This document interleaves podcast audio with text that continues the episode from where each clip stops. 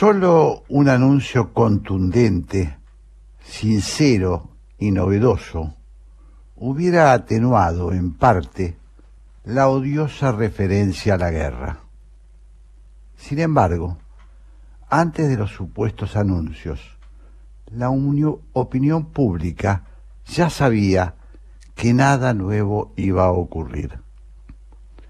Mientras las imágenes de Ucrania ensangrentada nos corroen, con el efecto desolador que tiene hoy la inmediatez de la comunicación, en Argentina la palabra oficial no produce más consecuencia que sumar descrédito. El lenguaje carece de sentido. Todo da igual. De modo que el viernes por la noche, cuando el presidente tenía agendado anunciar su plan de guerra, más allá del lógico zumbido que se generó en los medios de comunicación por el desatino de utilizar un término que hoy nos lastima tanto, ningún argentino creía que la inflación iba a comenzar su cuenta regresiva, que los anuncios del jefe de Estado serían el comienzo de un sueño reparador. La batalla retórica estaba perdida de antemano.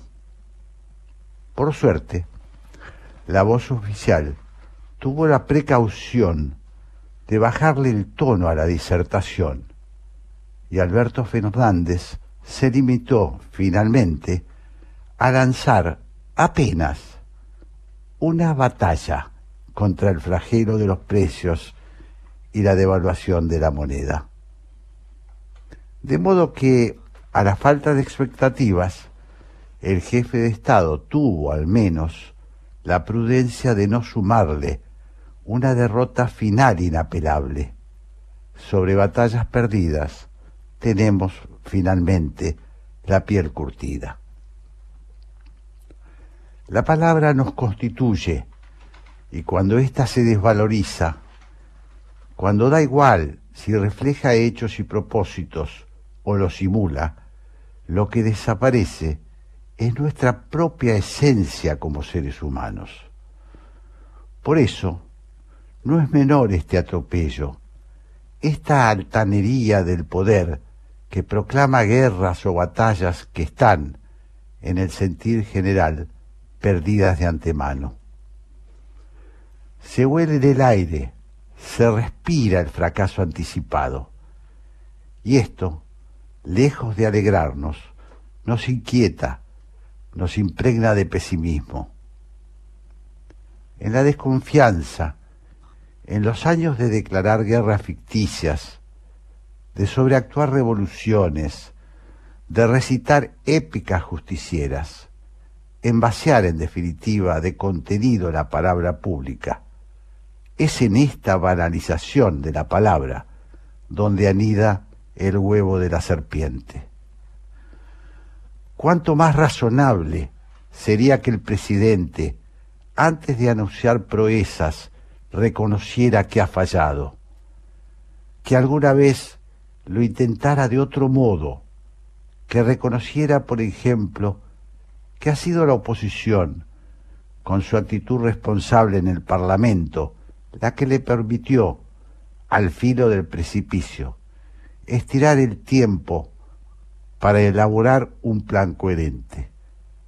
¿Cuánto más efectivo sería que no se autodescalificara haciendo bandos castrenses para finalmente anunciar lo previsible, que volverá a golpear a los sectores productivos del país, que recurrirá otra vez a los controles de precios, que el ajuste lo pagará nuevamente la clase media argentina. Cuánto más sano sería que admitieran que están estirando la sábana. Disimulando los fracasos, no se gana tiempo. Por el contrario, se agiganta el problema. Vaciar de veracidad la palabra política nos sumerge más y más en el fango.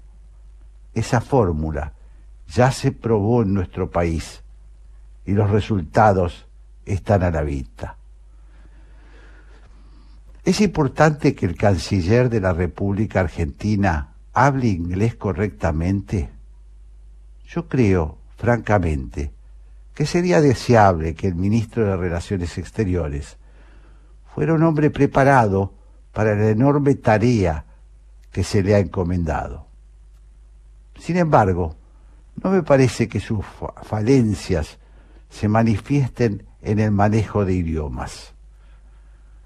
Mucho más inquietante es su altanería, su jactancia, esa prepotencia de niño bien que se traza, se trenza en chanzas con periodistas, mientras la Argentina pierde el respeto de los países libres de la tierra.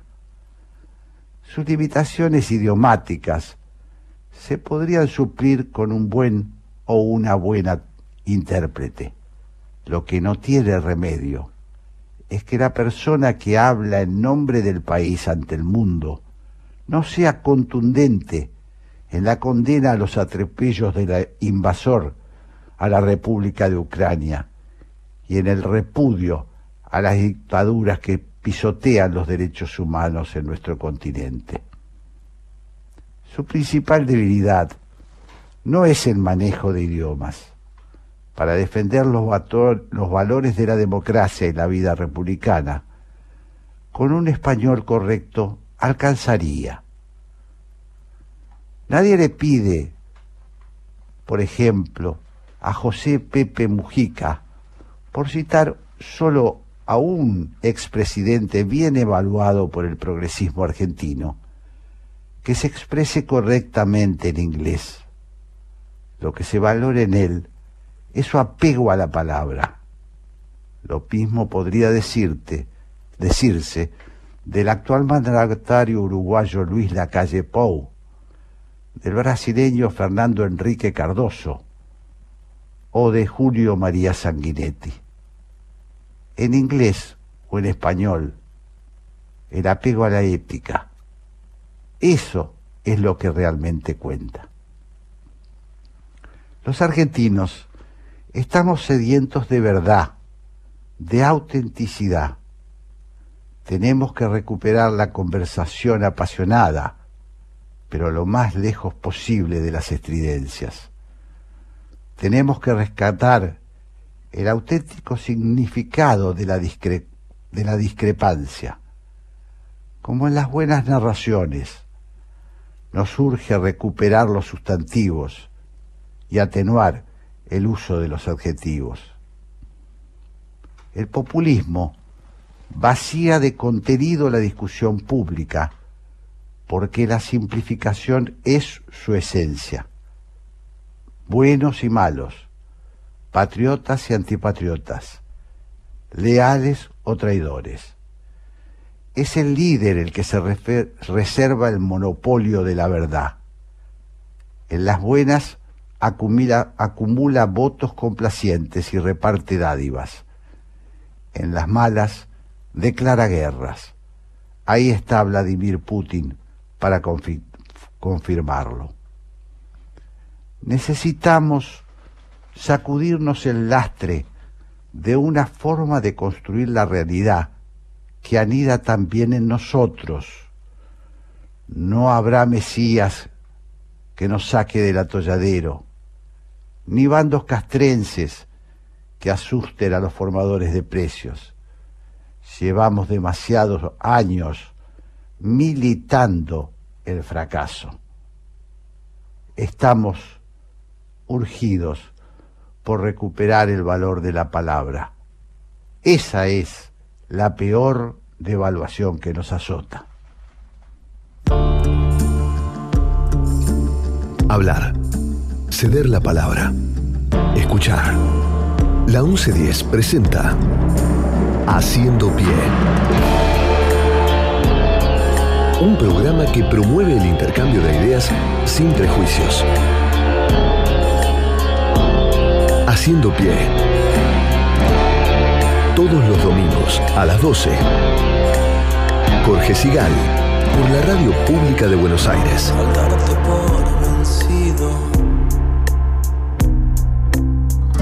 Sin una sola falla. Buen mediodía de domingo en la ciudad de Buenos Aires. Estamos haciendo pie. El equipo que nos acompaña en el día de hoy. Operadora Gabriela Garrido. Locutora Patricia Lamperti. Coordinación de aire Andrés Terrile. Producción Gabriel Matera. Producción general nuestra protectora, Merceditas Laguna. Coordinación artística, la españolísima, Raquel Aparicio. Recibo ahora, como lo hago cada domingo, a quien nos acompañará para amenizar este espacio que hemos denominado Haciendo Pie. Ella es Patricia Lamperti, nuestra locutora. Hola Patricia, ¿cómo estás? Hola Jorge, ¿cómo estás? Muy bien, por suerte un placer escucharte y por supuesto estar acá en el programa hoy. Igualmente, Patricia, vamos a hacer lo nuestro. Así es, para comunicarse con Haciendo Pie lo pueden hacer a través de las redes sociales, en este caso Twitter, ingresan a través de arroba la 1110 y si no a través de arroba Jorge Sigal.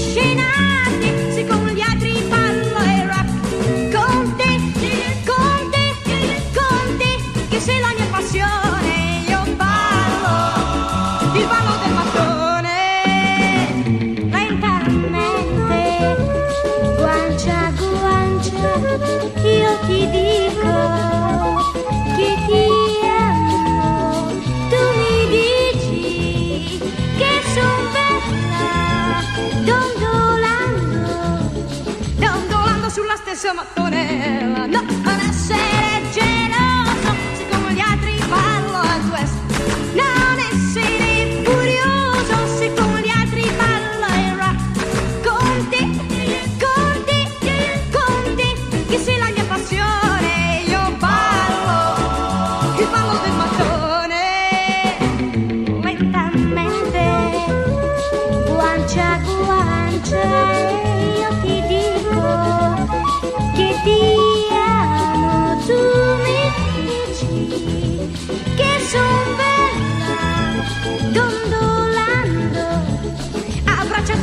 di San Mattonella, no.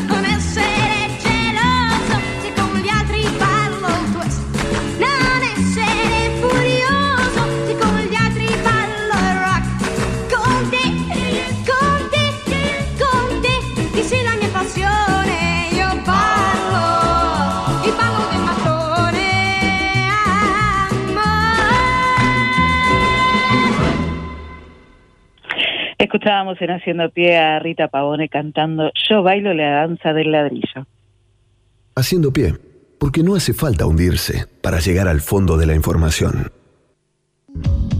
Operación Masacre es el primer programa de libros de periodistas de la radio argentina. Así es, hace siete años que venimos haciendo aquí Operación Masacre por la 1110 los domingos a las 20, porque aunque usted no lo crea, los periodistas a veces nos damos el tiempo para escribir investigaciones periodísticas, para escribir novelas, para escribir ensayos y hasta para escribir poesía. Operación Masacre los domingos a las 20 por la 1110 es programón.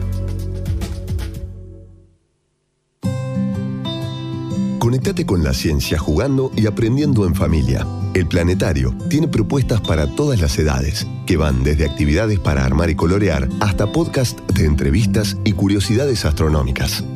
Ingresa a las redes del Planetario en Instagram, Facebook, Twitter y Spotify o a www.planetario.buenosaires.gov.ar y descubrí el universo desde casa.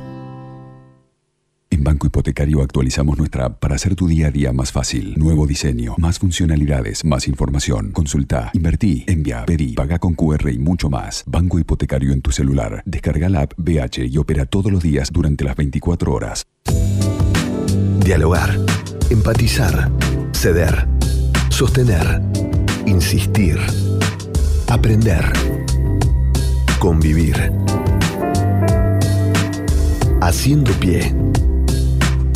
Buscando acuerdos en el disenso. Con Jorge Sigal.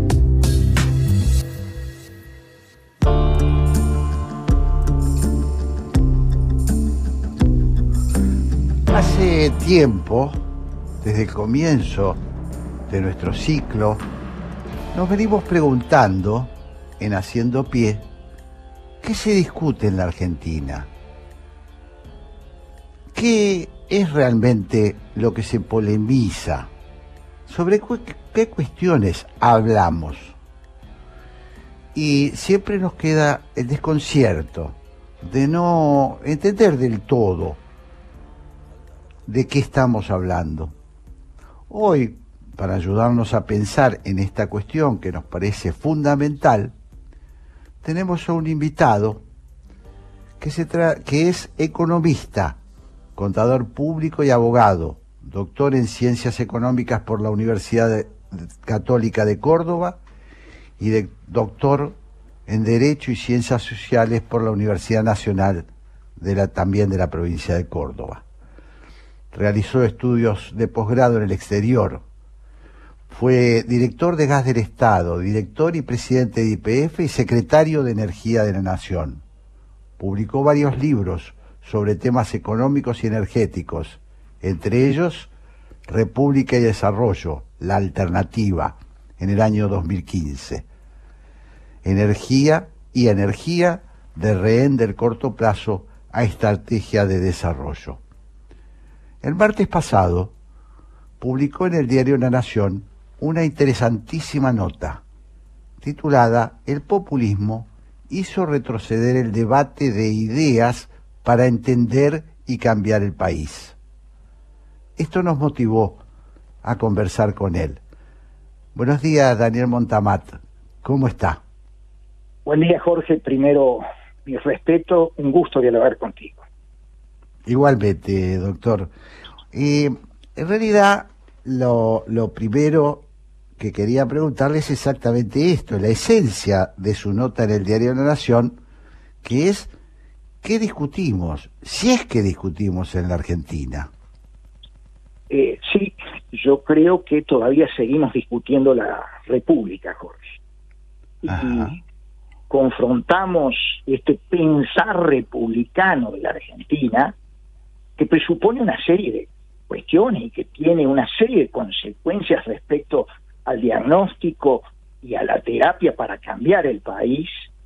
Eh, bueno, lo confrontamos con un pensar la Argentina desde la matriz populista, que es eh, otra forma de establecer bases de construcción del poder y después bases para eh, hablar de las transformaciones que son necesarias la comprensión, la convivencia en la Argentina.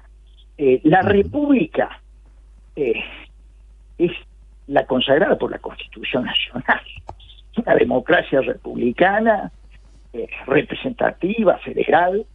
eh, yo creo que no la tendríamos que discutir más, pero el problema de la matriz populista retrograda el debate de pensar la Argentina y nos hace eh, llevar a esta discusión de nosotros o ellos, esta, esta planteo de pueblo antipueblo, eh, que es divisivo y que trae una serie de consecuencias prácticas. Eh, yo digo que eh, es empático también a la cultura esta del cambalache, porque si sembramos la duda respecto al otro, si el otro puede ser mi enemigo, si el otro es el malo y todo el que está conmigo es bueno, esta suspicacia lleva a emparentar la Biblia con el calefón. Eh, Claro. Retrograda también el debate respecto a el mérito, la meritocracia, entonces se impone todo aquello que tiene que ver con el parentesco, las prácticas clientelares, etcétera, etcétera. Es decir, no es ajeno el tema este de pensar la Argentina al tema de comprenderla, cambiarla y convivir en ella. Claro.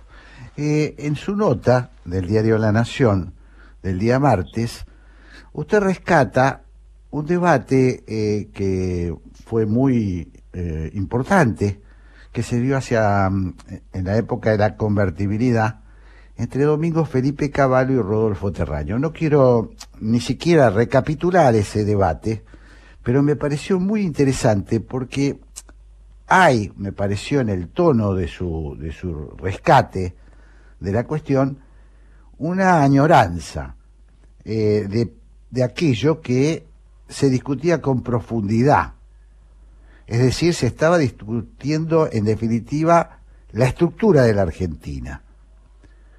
Eso parecería no estar pasando en el presente, parecería que los fuegos artificiales nos distraen por esta razón que usted le atribuía al populismo. ¿Es así?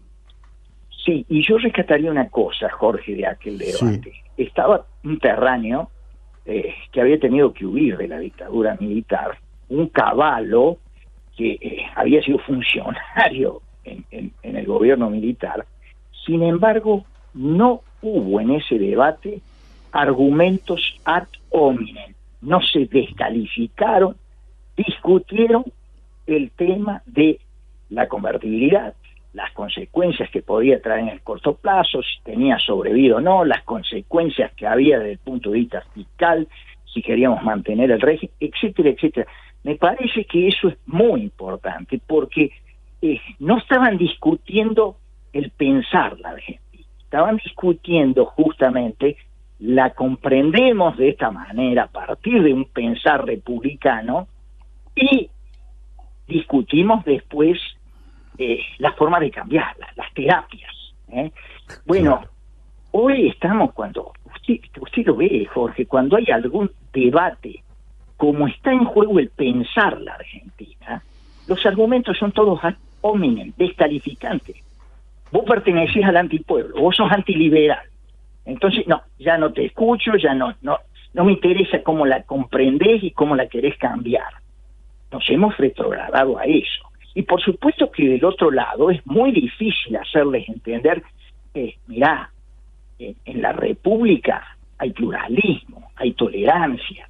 Eh, tu punto de vista desde la matriz populista, pueblo antipueblo, llega a una serie de, de entendimientos, comprensión de la realidad que no son compatibles con un sistema de alternancia republicana en el gobierno. En el fondo, la matriz populista, ¿cómo le da a usted seguridad jurídica, por ejemplo, para las inversiones? Perpetuándose en el poder, porque es un capitalismo de amigos.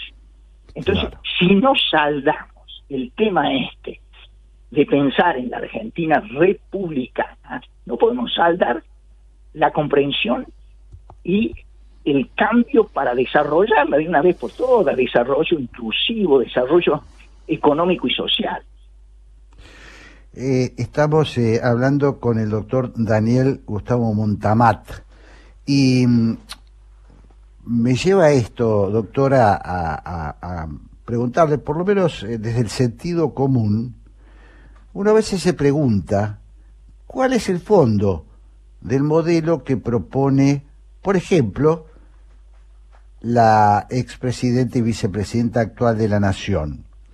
Yo creo que si uno le hace una consulta en la calle a algún ciudadano común, ¿cuál es la propuesta? Si yo puedo recordar en los años 70, uno podía decir, se discutía la patria socialista o el libre mercado, digo por simplificar. Eh, sin embargo, hoy estoy seguro que mm, si uno consulta a un ciudadano de a pie, no entiende de verdad eh, cuál es el proyecto de nación que se está discutiendo. Eh, están implícitos el libre mercado por un lado, la libertad, la república, como dice usted, pero no se traslada eso a proyectos concretos, a planes concretos, a debates que fueran fogosos, pero que nos dejaran con la idea de que hay alguien pensando en estas cuestiones. ¿Es así? Es así, Jorge. Pongamos un ejemplo concreto para la audiencia, Jorge. El tema de la inflación, que le preocupa a la gente, nos daña el bolsillo en el cada día, vamos a comprar, los precios son distintos. Bueno, mire usted cómo el pensar la Argentina tiene eh, distintos enfoques respecto al diagnóstico y a la terapia de este problema. El gobierno insiste siempre en las fórmulas repetidas estas de eh, la, la inflación es multicausal, pero en el fondo lo que está diciendo, la culpa de la inflación la tienen los empresarios, los especuladores, entonces cerremos los mercados, acomodemos precios máximos, que nadie se escape de esto, le pongo ley de abastecimiento, etcétera. Todo esto tiene que ver con una forma de pensar la Argentina, es que nosotros o ellos, este pueblo y antipueblo, el empresario es el capitalista antipueblo, yo necesito un capitalismo de amigos para lograr acomodar esto. Está detrás de eso. Nunca hablan de la responsabilidad que tiene el Estado en la emisión de dinero para financiar el déficit fiscal. ¿eh? Esa, visión de la emisión de dinero para financiar el que es compatible con otra causa, yo le puedo aceptar de que hay una inflación de costos, por ejemplo, cuando los precios de la energía eh, suben como han subido como consecuencia de esta invasión de Rusia a Ucrania. Pero el tema de fondo es, eh, tengamos una mirada de nosotros y de ellos. Aquí hay una responsabilidad primaria del sector público en tratar de vivir por encima de sus posibilidades, de estar financiando gasto público con emisión inflacionaria. Esa es la causa primaria. Si aceptamos esa causa primaria, luego la terapia es distinta. Así que pensar la Argentina desde el punto de vista republicano, con la matriz populista del pueblo antipueblo, nosotros o ellos, eh, tiene que ver con estos problemas cotidianos de la gente. Si no le entiendo mal, doctor Montamat, eh, el anuncio que finalmente no se dio del día viernes, donde se iba a declarar la guerra contra la inflación, no parece solo una eh, pifiada semántica, sino que parece una concepción de fondo. Yo creo que sí. Eh, eh, yo creo que responde una concepción de fondo, y vamos a decirlo claramente, a la reproducción de ideas que han fracasado. ¿Por qué la Argentina sigue teniendo inflación crónica? Porque para tratar de diagnosticar y solucionar el tema, repetimos fórmulas fracasadas. Entonces, no vamos a solucionar el tema, vamos a seguir engañando a la gente con esto, pero para que volvamos a discutir estos temas de comprensión y solución de estos problemas y logremos el desarrollo, Jorge, tenemos que dejar de discutir la república. Claro, claro. Eh, entendido así, le pregunto, porque también eh, deduzco de su nota, que con el populismo no parecería haber diálogo posible. Creo que usted insinúa, o lo dice claramente, que la única forma de, bueno, de encaminar al país es derrotarlo. Cuando hablamos de derrotarlo, hablamos, por supuesto, de la vía democrática, de la vía de las urnas. Eh, ¿Es así? Yo creo que sí, porque estoy hablando del populismo que en esencia es institucional, es una forma de construir la política, construir pueblo antipueblo, amigo enemigo, malos y buenos. No, no, eh, no se puede, esto es irreconciliable con la construcción de la república, donde hay alternancia en el poder, donde hay prensa independiente, donde hay tolerancia, donde hay pluralidad y entonces donde debe haber consensos básicos.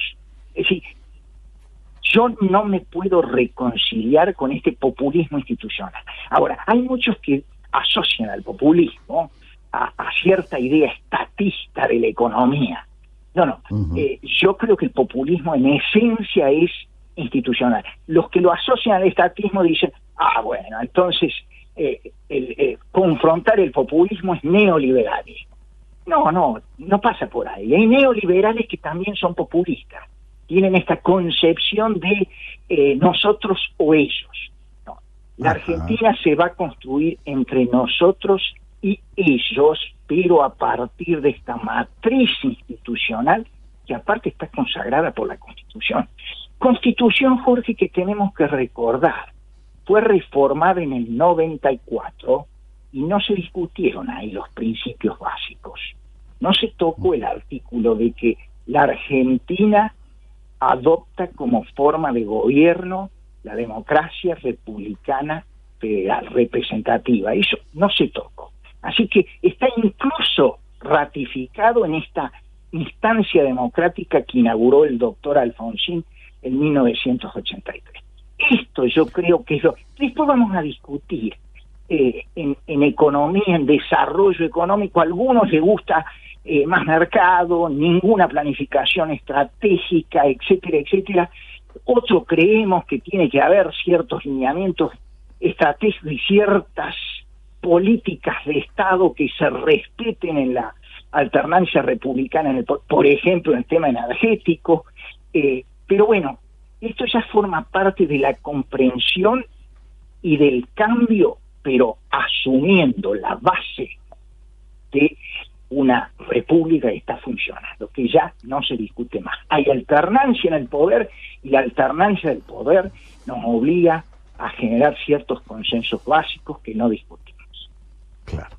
Estoy hablando con el doctor Daniel Montamat y le, le pregunto, doctor, ¿cuál es en ese sentido la visión que usted tiene de la oposición en la Argentina?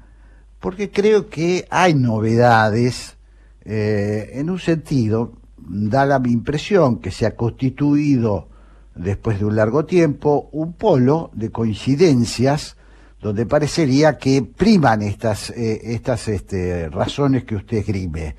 ¿Cómo ve ese de- desarrollo? ¿Qué, ¿Qué posibilidades hay de que finalmente ese, eh, digamos, esa, esa oposición se convierta en alternativa real de poder en la Argentina, que no es lo mismo que llegar al gobierno, como se ha demostrado ya varias veces desde la apertura democrática?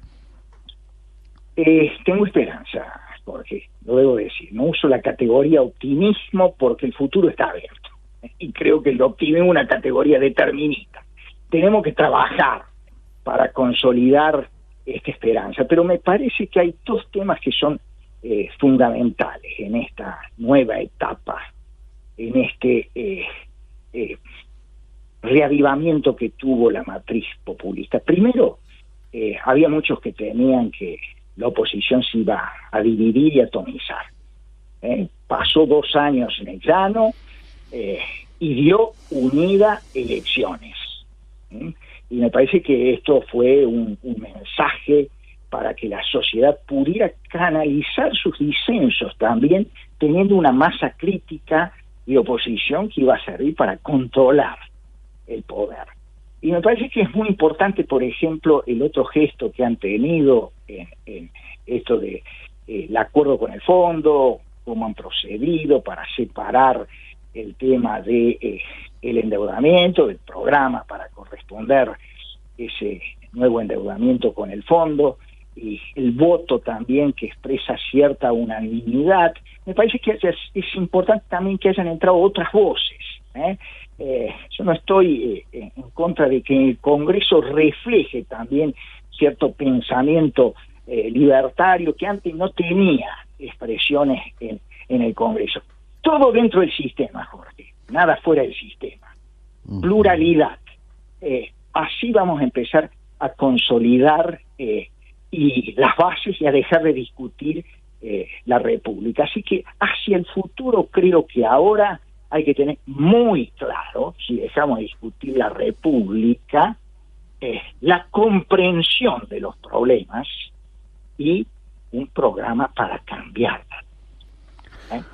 Doctor Montamat, eh, le entiendo perfectamente lo que dice, sin embargo, tampoco parecería en el debate dicho explícitamente que el sector populista eh, mayoritario eh, cuestione la forma republicana, o por lo menos lo hace de hecho, pero no teóricamente, no se está discutiendo. Ojalá se discutiera este, esta cuestión de manera clara, que estuviera ante la sociedad la posibilidad de decir, bueno, estamos por la República o estamos contra la República. ¿Es así? O, o- porque todo parece eh, solapado. Jorge, ha habido proyectos para reformar la justicia, ha habido manifestaciones para eh, transformar eh, el- el- la Fiscalía de Estado y, y- y el, el Ministerio Fiscal. Ha habido eh, reiteradas muestras de eh, cómo los organismos de control eh, se van eliminando o anestesiando en, en su funcionamiento. Ha habido intervención de los entes reguladores que estaban constituidos por concurso y profesionalizados. El ente regulador del gas, el ente regulador de la electricidad, con consecuencias concretas en los Claro. temas de política energética que estamos debatiendo hoy.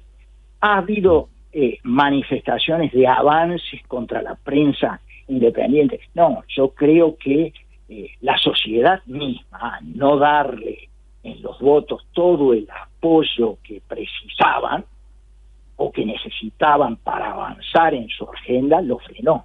Pero si no, había una clara agenda para eh, ampliar la Corte y, en definitiva, para reemplazar la Constitución. ¿Por qué Constitución? Por una Constitución que establezca una democracia plebiscitaria. Claro. Democracia plebiscitaria que funciona mientras el voto nos acompaña. Y si no, la transformamos en una autocracia basada en el miedo.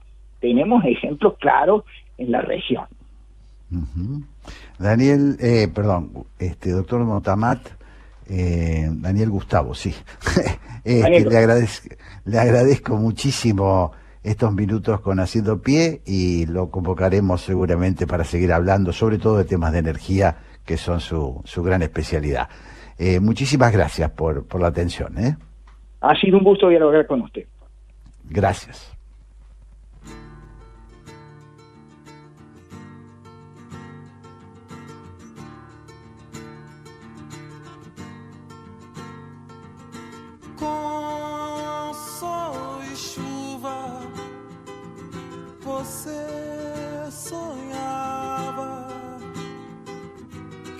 Ser melhor depois. Você queria ser o grande herói das estradas, tudo que você queria ser.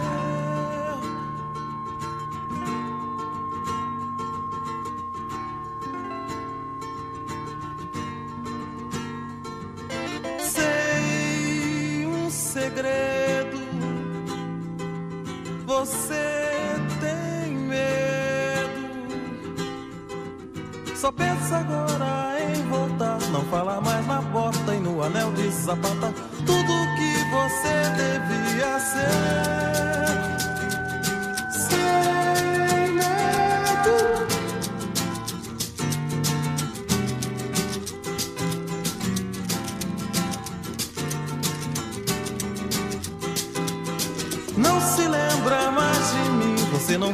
deixar que eu falasse de tudo, tudo que você podia ser.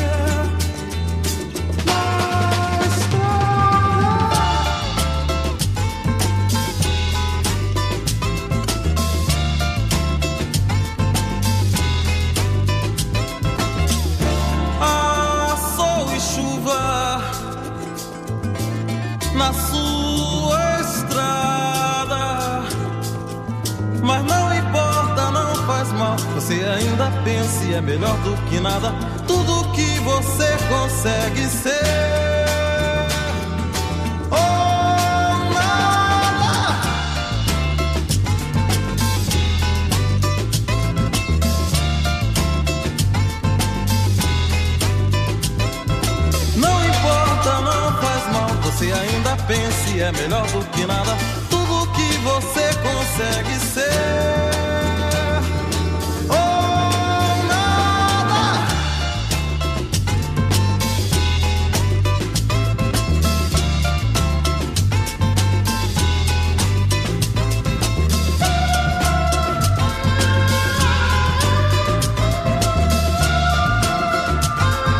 En Haciendo Pie escuchábamos a Milton Nascimento cantando todo lo que podría ser.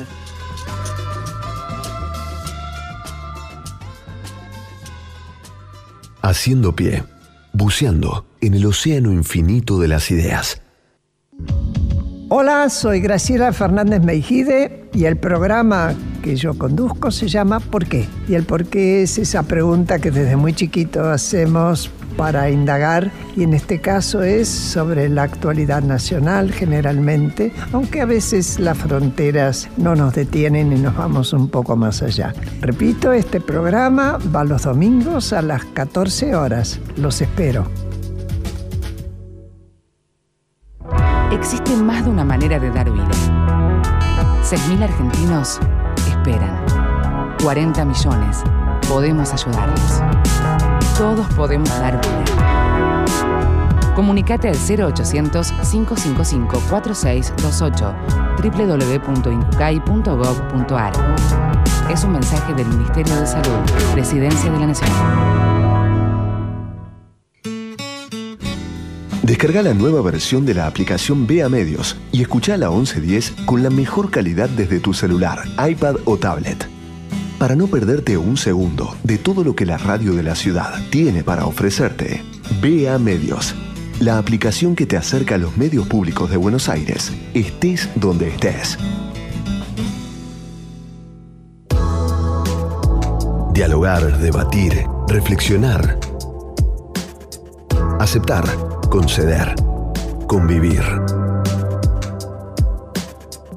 Haciendo pie, buscando sentido a las palabras. Con Jorge Sigal. Uf, a ver, me parece que son más las veces que uno intenta el camino en llegar a 11 y 6, pero haces un 11 y 6. Eh, son muchas veces los caminos que intentás para llegar a la tumba de la gloria, pero haces un tumba de la gloria. Hiciste muchos otros que no resultaron. Que no ser. resultaron. Eso no hace que deje de quererlos. Eh, o que no, que no me aprecie esa parte del trabajo. Eh, es más, creo que aprecio más la parte de cómo llegás a la canción que la canción en sí misma. Eh, Lo mismo me pasa en la vida. Me gusta más el trámite a, a la ciudad. No, no sé, ya te- cuando estoy en la ciudad ya, es- ya estás en la ciudad. Pero el viaje a la ciudad es, es maravilloso. La voz que escuchábamos es nada más ni nada menos que la de Fito Páez. Y esta vez usamos al gran intérprete y compositor argentino para introducirnos en una conversación con la que tenemos muchas expectativas.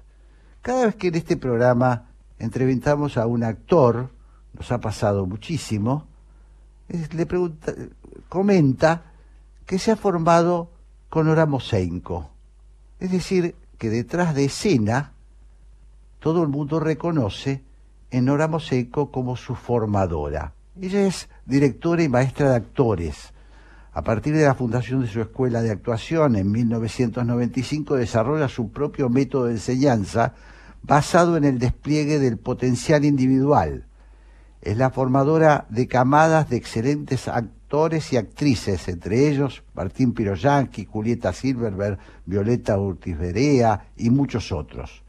Desde el año 2007 está dedicada y comprometida con la investigación y transmisión del método de trabajo, formando nue- nuestros maestros y creando junto a los docentes de la escuela un espacio de pensamiento vivo. Fue creadora del programa Magazine for Five. En teatro dirigió Glorias Porteñas y a los grupos Descueve y los Usodichos. Además, realizó coach- coaching actoral para decenas de películas y dirección de actores y programas de televisión. Bueno, su currículum es vastísimo, pero vamos a encontrarnos con ella para que nos explique un poquito de estas cuestiones. Hola Nora, qué gusto estar con vos. Hola Jorge, un gusto para mí enorme. Bueno, lo escuchábamos a Fito, eh, que parecería coincidir bastante con lo que sabemos de vos. Ay, poner, el, poner mucho el acento en el camino y no tanto en el final del camino, ¿no? Eh, no sé si lo estoy sintetizando bien. Sí, sí, me pareció hermoso que hayan elegido eso. yo digo, ahora ya lo llamo la espuma o el océano. Ya Ajá. que tenga tanto valor la espuma, que no es el océano, viste, que es solo una parte, Claro. este, viste, es lo espumoso, se, se va rápido, o sea, se, lo que cuando, algo, cuando uno llega a algo, ya sea en procesos actorales, la sensación más plena es lo que está debajo, aunque sea súper premiado, un poco como decía Fito, hay una sensación de plenitud si debajo hubo un tránsito, por eso me viene el oceánico, ¿viste? Un tránsito, Claro. uno pu- puso, estuvo ahí, ¿no? Claro. Eh, vos hablas, eh, Nora, mucho de la potencia, del despliegue de la potencia individual. Eh, ¿A qué te referís cuando, cuando mencionás estas cosas? Me encanta esa pregunta, porque para mí esa pregunta eh, es infinita, digamos. Viste que uno tiene palabras, nombra cosas, pero las puede Sí. renombrar y seguir renombrando según la práctica. Y yo creo que todavía está todavía presente, pero cada vez menos, que la idea de la potencia es tu virtud, como que haces bien y que lo desarrolles. ¿Viste? Están bastante asociado a algo que te sale bien. Yo creo que la potencia es un hecho, como si te dijera, creativo, humano, eh, de todos. O sea, no es que algunos lo tienen. Cuando a veces me preguntan qué bien tal actor, lo que vi es disponibilidad de trabajo. No es que vi que alguien es mayor que otro. Y Claro. entonces esa idea de mayor o menor que nos gobierna un montón, eh, condiciona mucho que el tema del potencial es tan sagrado y tan real que implica unirse al tiempo de tu trabajo, no a la velocidad de tu trabajo. Entonces, Ajá. trabajar sobre el potencial del otro es decir que vos mirás lo que el otro conecta con lo que es que descubre, pero no le decís quédate ahí o si lo hiciste rápido ganaste. Tenés Claro. fe completa que todos tenemos eso, porque es real. Yo he visto procesos de actores extraordinarios que fueron muchísimo más lentos y quizás se convirtieron hasta, te diría, yo ahora los llamo más creadores que actores, porque muchos dirigen o escriben cuando le otorgás al potencial un campo más vasto, hasta ni siquiera te quedás agarrado a una sola palabra de lo que sos. Claro. Estoy hablando con Nora Mosenko, maestra de actores, así la voy a sintetizar. Eh, y te pregunto, Nora, eh, te pongo ante una situación concreta. Sí. Mm, Viene un, un joven a tu escuela, te dice, yo quiero ser actor, Eh, en, Sí. realidad, en realidad quiero ser famoso, quiero, Sí. quiero trascender. ¿Qué le decís? Mira, yo siempre digo que los que vienen y dicen, mira, ven, eh, a mí esto me encanta, lo amo, así que vas a contar conmigo porque yo quiero llegar, y yo lo miro y le digo, ay, no sé si esta es la escuela para vos. es que, Claro. o sea, ¿qué quiero decir? Esa persona quizás se queda, pero a mí me encanta algo que, que parece de otra época, que es que lo que yo festejo y celebro es la permanencia en el trabajo, porque ahí el trabajo, yo hago un chiste que digo que el divismo, el, el que es tanto en esta profesión, al que hay que ponerle las plumas, es al trabajo, no a la persona, al que le tenés que otorgar, eh, viste, decir, wow, es al trabajo. Si no, Claro. si no relacionás como que lo que trabajo y persona es lo mismo, entonces a lo que vas a tener que estar dispuesto es a trabajar y eso va a implicar zonas áridas, momentos en que estés frustrado. Y entendés que eso es parte, como decía Fito, de todas las canciones que no salieron, entonces no va, yo no ofrezco velocidad, éxito y premios, ofrezco que cuando vos entras en trabajo, empezás, como dice Fito, a disfrutar de algo donde el trabajo prima, no los resultados, pero esto lo digo que parece que no importan y la paradoja es que te hace producir más. Esto para mí es lo más rico de este pensamiento. Que no es que por pensar en el trabajo te quedas más quieto, por, por estar eh, atendiendo al trabajo y no al resultado y al éxito, entonces no tiene tanto valor el resultado y el éxito, por lo tanto vas a hacer más cosas. Entonces vas a poder estar en esa película, en esa obra, porque va a estar enlazado a tu trabajo. Si lo único que querés es llegar, lo que te va a pasar es que muchas veces no das lo mejor de vos, porque ha pasado acá con actores que, que empiezan a tener una gran crisis cuando quedan en proyectos que les importan. Porque, uy, se cumple esa idea, me va a ver tal el director y se bloquea algo, ¿no? Claro. O sea, todo, viste, lo que implica llegar nos llena de imágenes que nunca son la experiencia real. Y yo te contaba ahora que estuve trabajando en una película en Barcelona de un director mexicano, trabajamos mucho con el miedo de la protagonista. Y me- para mí fue muy precioso estar en una situación de tanta productividad y que el miedo haya sido protagonista, porque el trabajo implica resistencia, miedo, frustración, y esto no es psicológico, es parte del trabajo. Claro, claro, claro. Voy a, voy a leerte algo que creo que eh, lo vas a reconocer. Una de las cosas más complejas de dar clase para el maestro y el alumno es dejar de querer ver cosas que consideran buenas y poner toda la atención en ver procedimientos de entrega.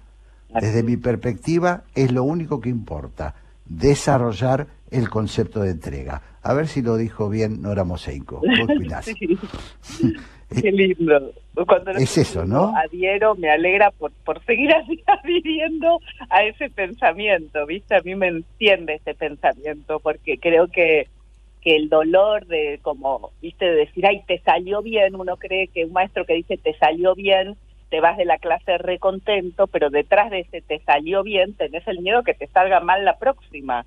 En cambio, Claro. si vos desarrollas procedimientos de entrega en el momento en que estás en situación de tensión o de traba, vas a tener un maestro que te está prestando completa atención, pero te voy a decir algo más, que es lo que veo, que las cosas más como profundas que te sorprenden a vos mismo, de la- a los actores que nacen y que te muestran una, algo que te deja tremendamente contento, nacen de esos momentos que donde uno se entregó a un momento que fue poco exitoso, lo digo entre comillas, ¿no?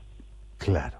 Donde prestaron atención el alumno y el maestro. No tiene que ver con padecer, tiene que ver como verlo como un procedimiento que de verdad tiene un montón de información nueva, esos momentos en que a uno las cosas no le salen rápido.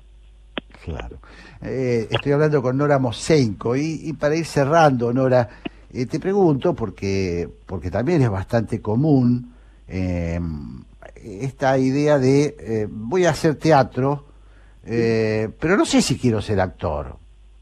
Voy a ir a hacer teatro para, para bueno, re- no sé, para, para desarrollar alguna potencialidad que a lo mejor tengo, o simplemente Sí. porque es una especie de, de autoafirmación de mi, de, de mi yo.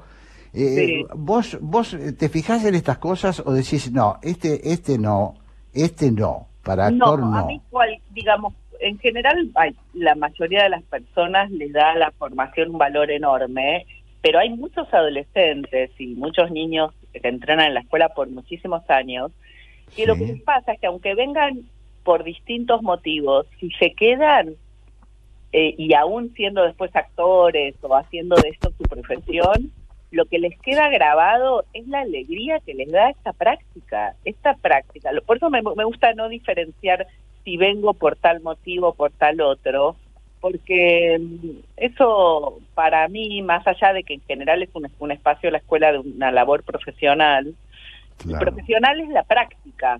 Después si, Claro. si tu práctica no se vuelve eh, un oficio del que vivís, eh, bueno, tiene que ver con tu contexto. No, no me parece que hay que empezar por ahí, digamos. No es exactamente una escuela de oficios, es decir, ve- venís a aprender a, a- a martillar, Claro. ¿no? Sería, digo. Eh, ¿Cómo Este- sería lo que decís?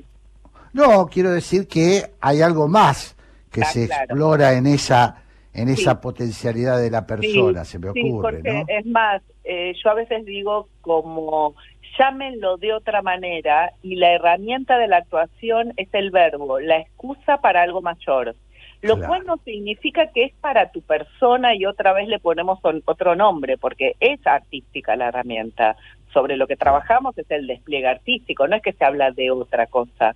Pero no empieza por mirar la escena, el personaje, sino eso personal que te relaciona con el despliegue artístico. Este, pero sí, es a través del arte. Por eso también vienen muchos directores, bailarines, músicos.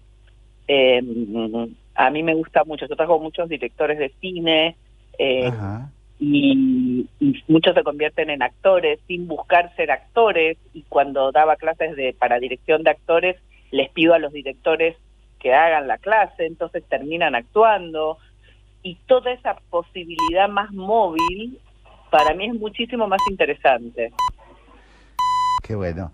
Eh, Nora, antes de, de despedirnos, decinos por favor, o recordalos, o, o para aquellos que no lo sepan, tu escuela, ¿dónde queda?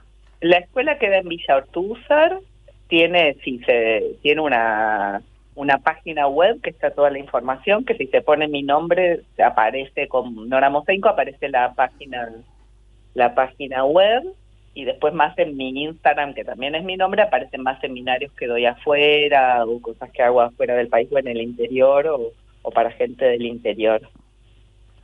Extraordinario. Nora Boseico, ella está atrás de escena, cuidando que los actores eh, hagan, desplieguen su creatividad y por eso teníamos muchas ganas eh, de conversar con ella.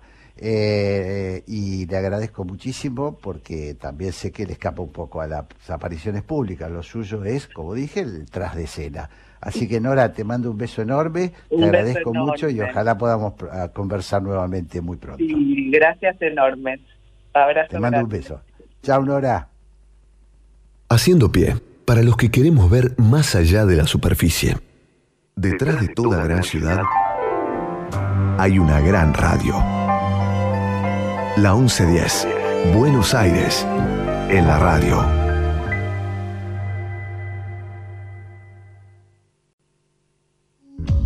Para saber qué pasa y para saber qué hacer, necesitas estar informado. Noticias en la 1110 y la 2x4, FM 92.7.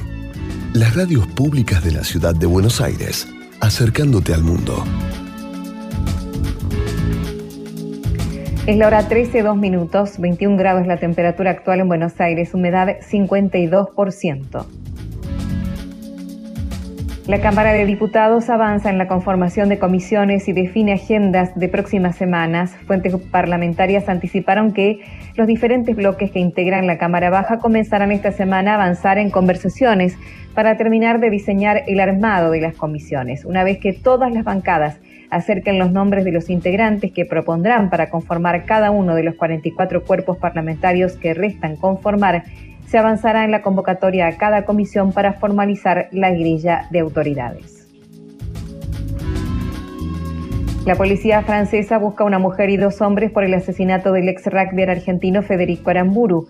La brigada penal que promueve la investigación del caso ya identificó a un activista de ultraderecha con antecedentes de violencia, quien presuntamente fue autor de los disparos que mataron al ex integrante de los Pumas. Recordamos que el incidente que derivó en el asesinato del argentino ocurrió ayer en un local gastronómico del barrio de Saint-Germain, al que Aramburu había asistido con su socio comercial y también ex compañero en el club Biarritz Olympic.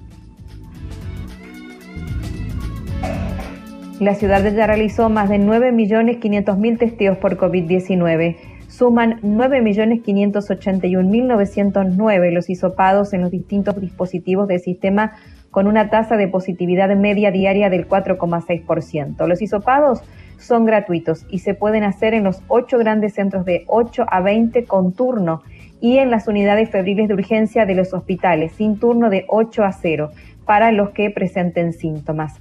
En tanto, en los dispositivos detectar de 9 a 14.30 y en las unidades de testeo móvil de 10 a 18.30 para las personas sin síntomas. Más información a través del sitio web oficial buenosaires.gov.ar barra test. Unas 10 millones de personas dejaron sus hogares por la guerra en Ucrania. Así lo indicó el alto comisionado de la ONU para los refugiados, quien expresó cuán devastadora ha significado esta invasión, llevando a estos millones, ya sea como desplazados dentro del país o como refugiados en el extranjero. Ucrania tiene unos 44 millones de habitantes. Desde hace casi un mes enfrenta una invasión militar rusa que se cree ha dejado miles de muertos.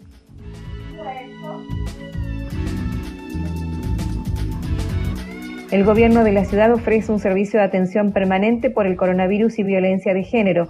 Funciona las 24 horas y responde todas las consultas a través del WhatsApp 11 50 50 0147. Además, está disponible la línea telefónica 108 de atención social inmediata. Es la hora 13, 5 minutos, 21 grados la temperatura en Buenos Aires, humedad es 52%, cielo ligeramente nublado. Locución, Romina Pérez. AM 1110 y FM 92.7. Las noticias en duplex.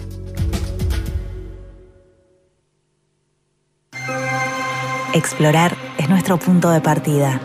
Ahora te invitamos a hacerlo juntos. Descubrí cómo la energía nos conecta en tecpetrol.com.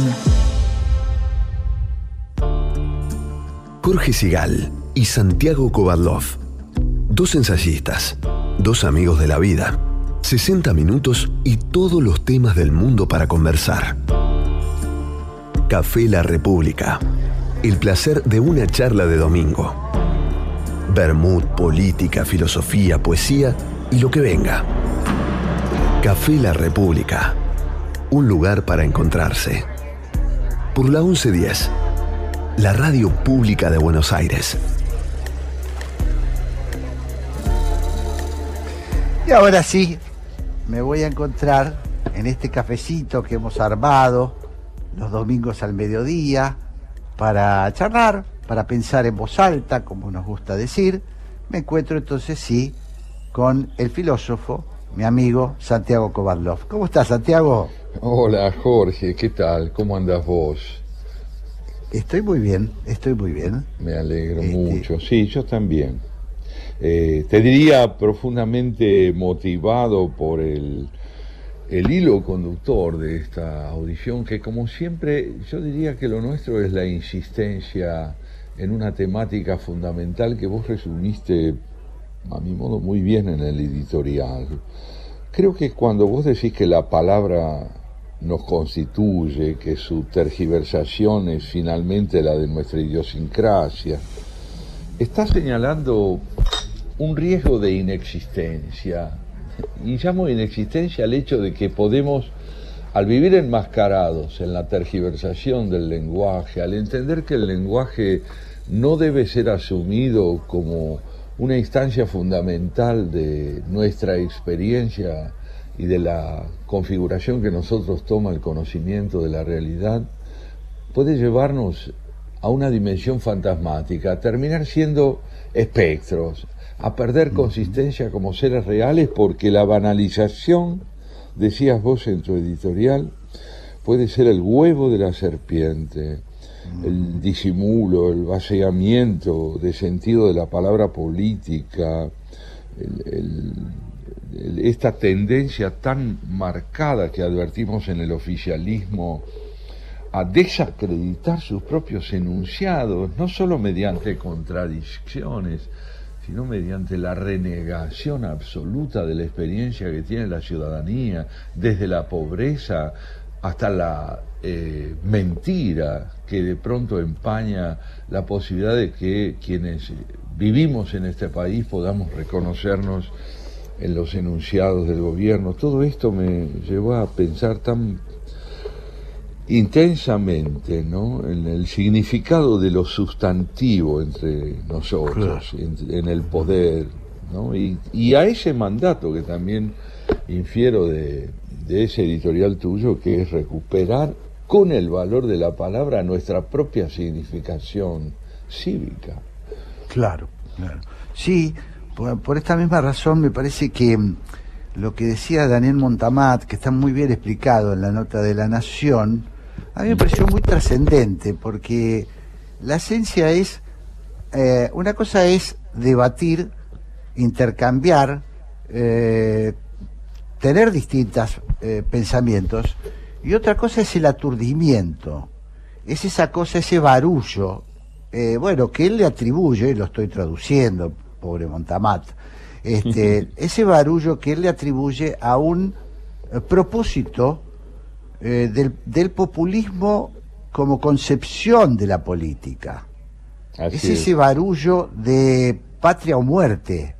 Es ese barullo de ustedes o nosotros. Claro, y la ese, promoción ese de barullo, claro, claro, y ese barullo no nos deja pensar, no nos deja. eh, yo, yo insisto en esto que, que le preguntaba al propio Montamat, ¿no? Si vos le, le- le preguntás acá a, a mis vecinos en la panadería de la esquina, ¿y cuáles son los modelos que están en pugna? ¿Qué estamos discutiendo en la Argentina? Te digo que lo pondría en un apuro, ¿eh? Pero Eh, no, cabe estoy ninguna subesti- duda. Claro, y no estoy No subestimando a la gente, todo lo contrario, ¿no? No es la gente la que este, se muestra empobrecida por esto, sino hondamente desorientada, porque la palabra oficial, eh, al, estar atrapada en el dualismo intransigente que es propio del razonamiento populista, no tiene espacio para estructurarse como reflexión. Vos fíjate cómo Montamar recordaba con tanta elocuencia que dos hombres de orientaciones políticas tan distintas como Caballo y Terraño fueron capaces de discutir en torno a los mejores caminos que debía seguir la Argentina para organizarse, sin caer nunca en lo que ellos en lo que él llamaba, ¿no es cierto?, la, la descalificación ad homine, es decir, sin subestimar al otro porque pensaba de otra manera. Pero esto finalmente nos devuelve a lo de la palabra que nos constituye, ¿no? Estar constituido por palabras y, y tener una constitución son cosas muy parecidas. Y es que, por, ¿por qué digo esto? Lo digo porque evidentemente el populismo reniega de la posibilidad y del valor de la disidencia la subestima, la impugna, la descalifica y todo esto contribuye a que la figura, como tantas veces decimos, del adversario se convierta en la de un enemigo que tiene que ser eliminado. ¿no? Claro, el pretexto para encubrir el desprecio por la democracia, ¿no es cierto? El pretexto fundamental es que se quiere instaurar un espacio político que supere las contradicciones del republicanismo, pero en verdad no lo hace mediante una discusión, sino mediante una descalificación. Claro.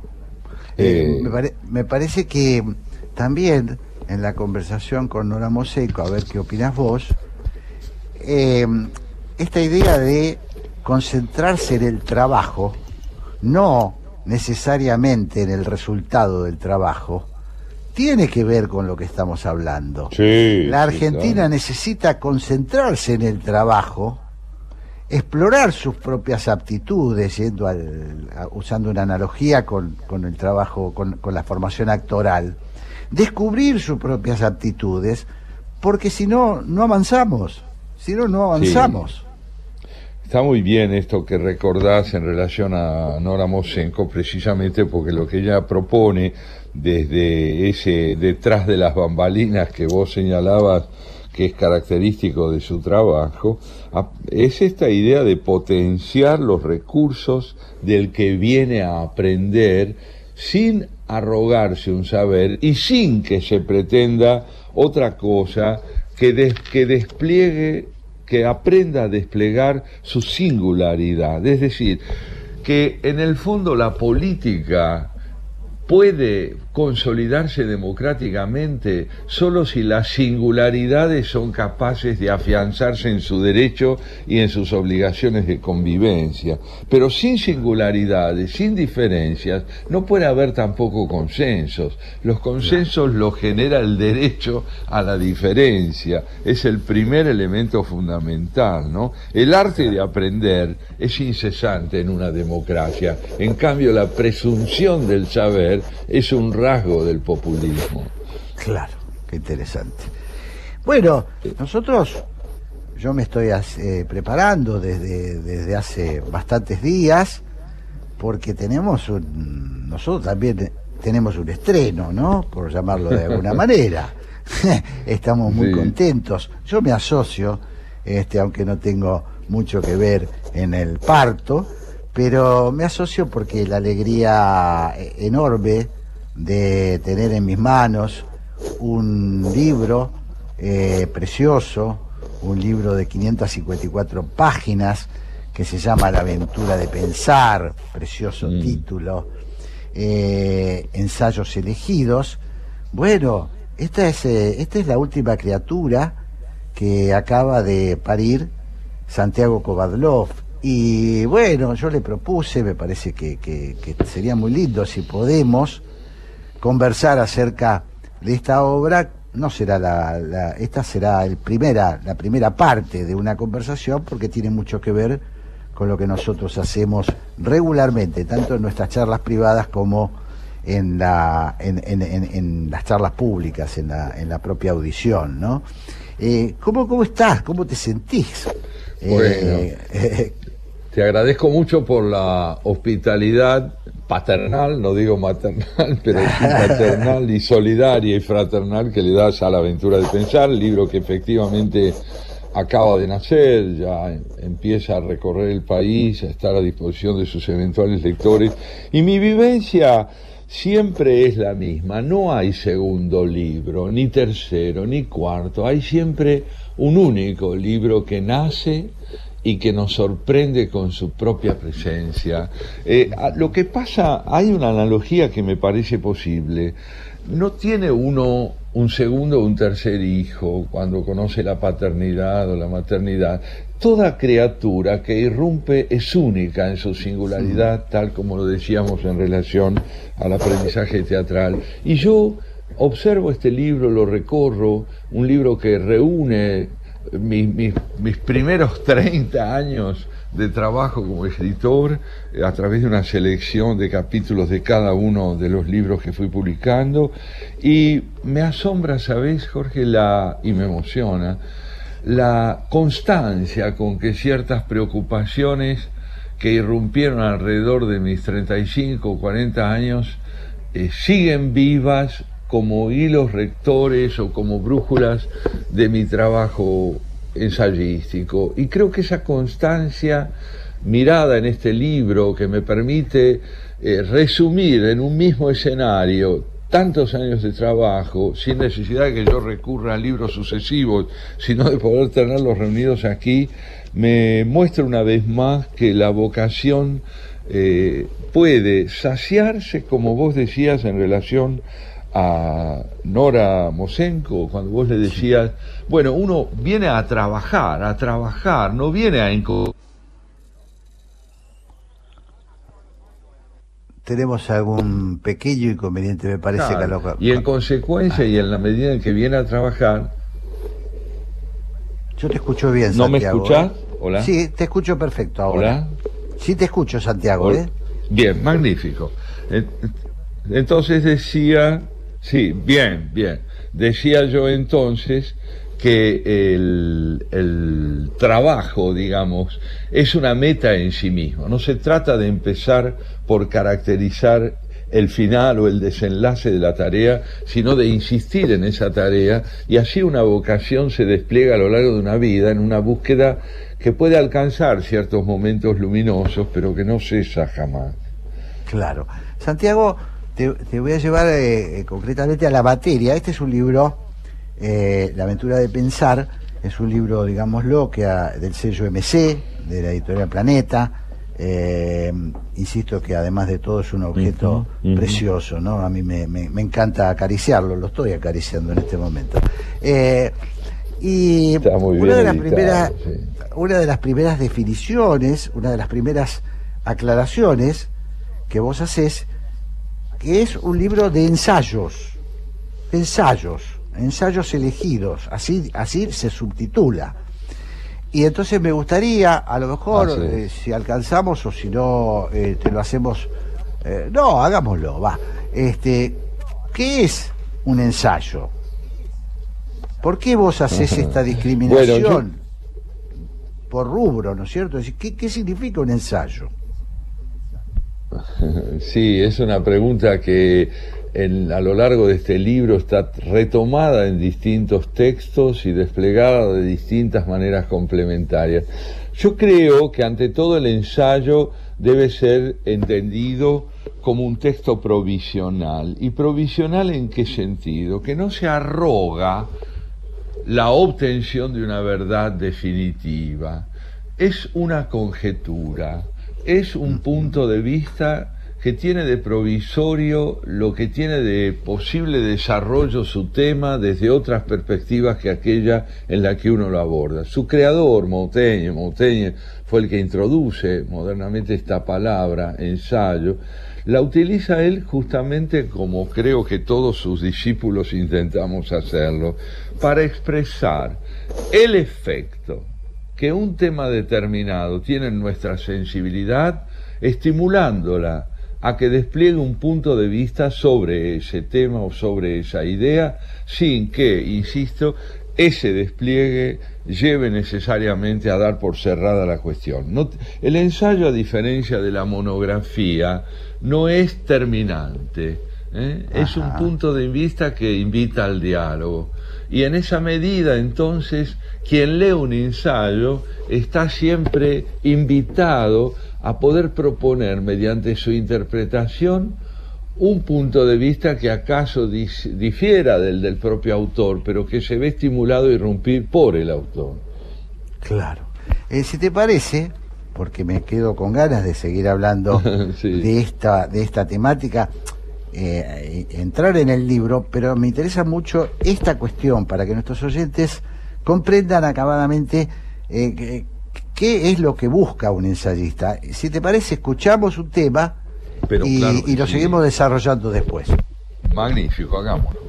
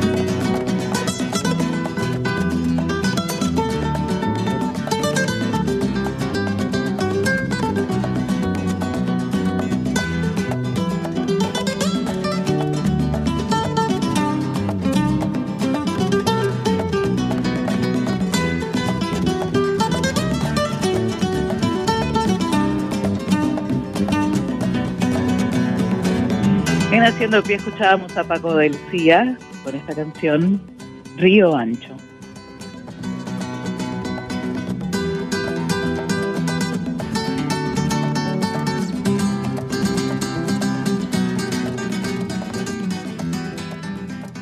Jorge Sigal y Santiago Kovadlov en Haciendo Pie. Hola, soy Daniel Santa Cruz. Todos los días de 18 a 20 me podés encontrar aquí en la 1110 acompañado de un gran equipo, con información, con análisis, con entretenimiento. La mejor onda para acompañarte en tu regreso a casa. Cara y Cruz, de lunes a viernes de 18 a 20, aquí en la 1110, la radio más porteña de todas. En Telecom queremos que todas las personas puedan hacer un uso positivo de la tecnología y descubrir las oportunidades del mundo digital. Conoce más sobre nuestros cursos y talleres gratuitos en digitalers.com.ar. Telecom, nos unen las ganas de avanzar. Café La República. La hora de la tertulia entre amigos en Haciendo Pie. Con Jorge Sigal y Santiago Kubalov.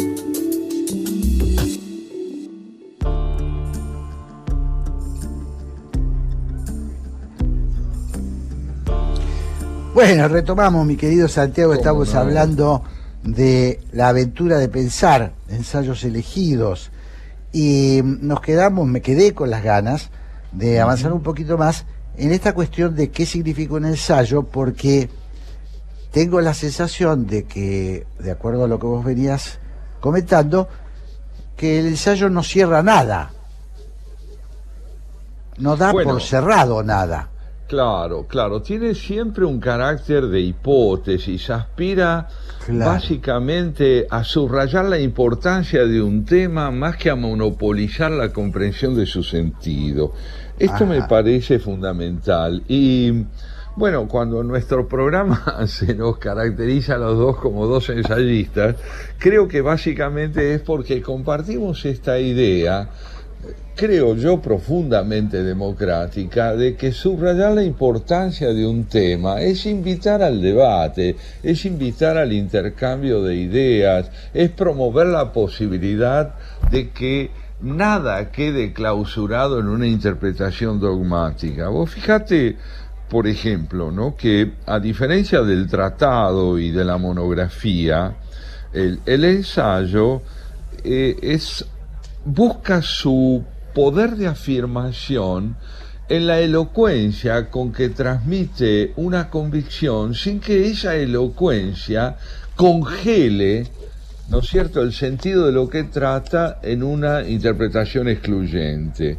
Eh, nos ocupamos de hechos objetivos, tratamos de abordar en nuestros textos aquellas cuestiones que nos parecen, compartimos como experiencia con nuestros conciudadanos o con otros seres, pero de ninguna manera lo hacemos llevados por la idea de tener la última palabra. Claro. Eh, en La Nueva Ignorancia, que es el primer, eh, el primer libro de este libro, eh, este, el, eh, hay una muy, un, un título muy significativo que cierra el capítulo, que es ¿qué significa preguntar? Presumo, en realidad no presumo, lo sé porque lo hemos hablado muchas veces, presumo que el arte de preguntar es, de alguna manera, la base del ensayo, ¿no? De preguntar y preguntarse, ¿no? Esta es la... Está la- muy bien. Yo creo justamente que la génesis del ensayo se origina o está allí donde lo señalas. Porque ¿qué es finalmente una pregunta? Una pregunta ante todo, creo yo, Jorge, acusa el estado de crisis, de respuestas que estuvieron disponibles, de respuestas que nos resultaron satisfactorias y que de pronto ingresan en un escenario de turbulencia que opaca su sentido, que impide seguir sosteniendo su vigencia. Y allí, allí, en ese estado de disolución de determinadas certezas o convicciones, irrumpe de ese mismo territorio de ruina la pregunta, porque la pregunta lo que ante todo acusa es la disfuncionalidad de respuestas previas. Claro. Eh, sin embargo, Santiago, eh, nosotros estamos acostumbrados, por lo menos en, el- en- cierta instalación que hay en la sociedad, y creo que vos lo haces, eh, eh, lo decís, la duda, yo lo voy a traducir a- al lenguaje común, la duda no tiene buena prensa. la duda está visto como debilidad muchas veces en las sociedades, ¿no? Sí. Eh, eh, eh, ¿qué, qué, qué tenés para decir de esto? Ante todo, lo que decís me recuerda aquella frase memorable de eh, Rico. ¿Te acordás cuando Rico dijo que la duda Claro, es la la duda es la jactancia de los intelectuales? intelectuales, claro, claro. Claro, y en verdad no es así. La- yo diría que la duda, eh, que no es sinónimo de escepticismo, la duda es precisamente esa imposibilidad que tenemos los seres humanos de garantizar con lo que decimos la indiscutibilidad, la intransigencia. Eh, no podemos asegurar que estamos del lado de lo inequívoco. Dudar es poder proponer una interpretación sin congelarla en la convicción de que no hay nada más que discutir. No hace falta recurrir a Descartes para valorar la duda, pero sí vale la pena recordar un aspecto al menos de lo que él decía, cuando él decía que la garantía que tenía de existir era que podía dudar, es decir, que la duda le mostraba a él que estaba vivo, y vivo quiere decir en este caso que está inscrito en el campo de la del intento, del ensayo, de la tentativa de construir algún punto de vista que pueda ser compartido, ya sea a través del debate o de la adhesión. Claro. Siempre me gusta traer, eh, cuando hablamos de estos temas, al escritor francés Emmanuel Carrère, que dice, lo contrario de la verdad no es la mentira, sino la certeza. Justamente creo que Qué lo que vos estás... No, claro, me parece que lo que vos estás diciendo es esto, ¿no? Este, Sí, yo, yo también coincido con eso. A mí me parece que la volviendo a lo que inicialmente planteabas eh, acerca de lo que significa preguntar, justamente la certeza ha dado por clausurada toda posibilidad de preguntar. Y esto tiene una relación muy honda con lo que veníamos escuchando en el planteo de Montamat. Es decir, cuando la certeza se adueña del pensamiento, lo pulveriza porque lo da por concluido, porque es un certificado de defunción de la duda y ese certificado de defunción impide que quien formule preguntas pueda ser considerado como alguien indispensable. Claro. Eh, digámosle también, eh, Santiago, si me lo permitís, a los oyentes, contémosle, que este no es un libro, este, un libro sobre, sobre la política, eh, sobre el desarrollo de la historia solamente. Es un libro muy intimista, donde hay definiciones sobre, bueno, el silencio. Hay un, hay un libro, El silencio primordial, eh, una especie de elogio del silencio, podría decirlo. No sé si estoy cometiendo una, una falta. Eh, el sentido y riesgo de la vida cotidiana. Eh, ha- hablas de- del el elogio de cierta rutina. En fin, lo que quiero decirle a, a quienes nos están escuchando, que en este libro se condensan eh, profu- profundos pensamientos eh, de Santiago y mucho trabajo de muchos años, como bien lo resumió él, ¿no? Que van mucho más allá de, bueno, del rol que a veces cumple Santiago como, como comunicador público, ¿no? Este, y, y eso me parece que es lo, interesante. Si quieren descubrir al verdadero Santiago, al, Santiago del trabajo cotidiano, de la rutina diaria, como él bien lo define, eh, en este libro porque van a encontrar cosas eh, realmente muy, muy interesantes, ¿no? Bueno, yo ahí oyéndote, además de ahorita con gratitud, lo que quiero decir es que estás subrayando algo que me lleva a explicitar el parentesco, al menos en mí, entre el ensayo y la poesía.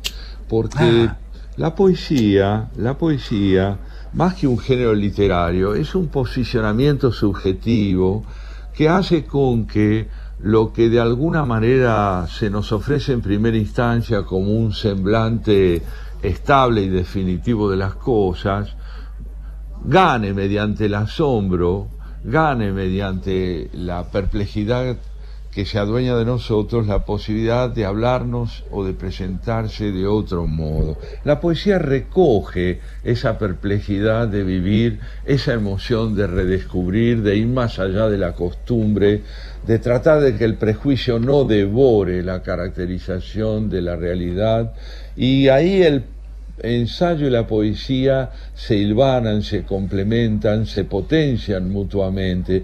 Yo entiendo perfectamente que escribir en prosa no es lo mismo que escribir en verso, pero estoy persuadido de que la poesía como discernimiento, como percepción, como sensibilidad, si no recorre la prosa en términos de capacidad de generar sugerencia, difícilmente tenga vitalidad.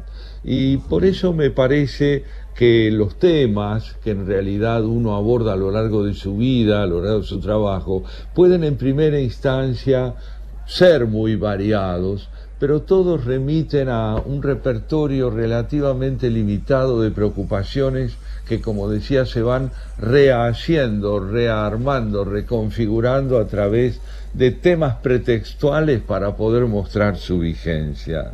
Claro. Eh, te voy a hacer una pregunta, si me permitís, que, que tiene que ver, bueno, con algo por ahí uh, íntimo. Eh, vos hablás acá de, esto es, aclarás, no es exactamente una antología, eh, y has eh, elegido nueve libros tuyos para, para, para darlos en, en este, en este, en este trabajo. Te voy a preguntar, ¿hay alguno de esos trabajos que te despierte más amor que otros? ¿De esos nueve? ¿Hay alguna criatura preferida?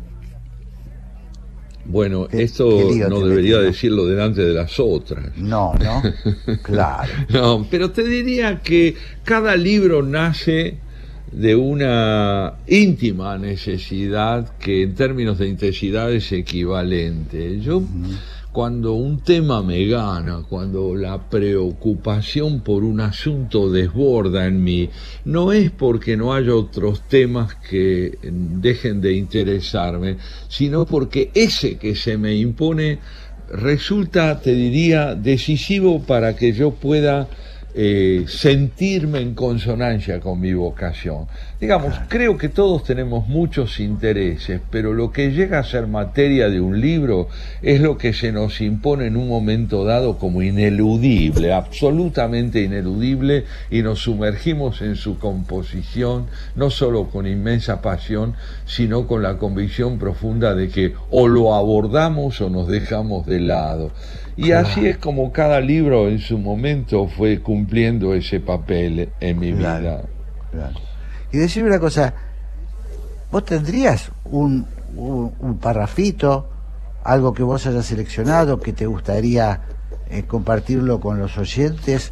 A mí me encantaría escucharlo de tu voz. Bueno, puse- sí, eh, por ejemplo, estamos aprieto. hablando de la vocación, ¿verdad?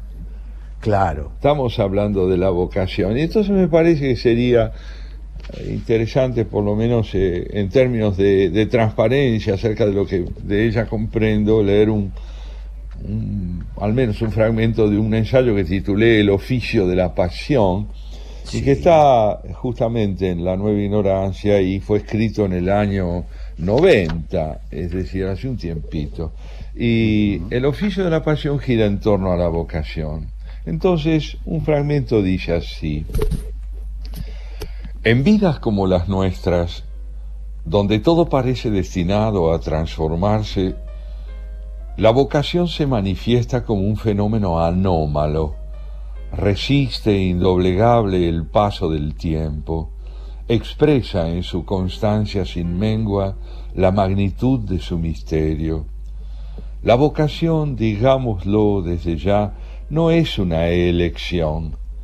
Hay entre una y otra radicales diferencias. La elección es siempre obra del sujeto, La vocación, en cambio, da forma al sujeto, lo constituye. Sí, la vocación nos elige, ella dispone de nosotros, se nos impone. Podemos, es cierto, desatenderla, no obrar en consonancia con su signo, pero ese desapego acarrea un costo y ese costo invariablemente es el de un profundo desasosiego. Es que, al no aceptar ser lo que debemos, difícilmente podamos llegar a ser lo que querramos. Es fácil, sin consecuencias, dejar a un lado esto o aquello. Gustos, aficiones y hasta intereses pueden soslayarse sin riesgo, pero no una vocación.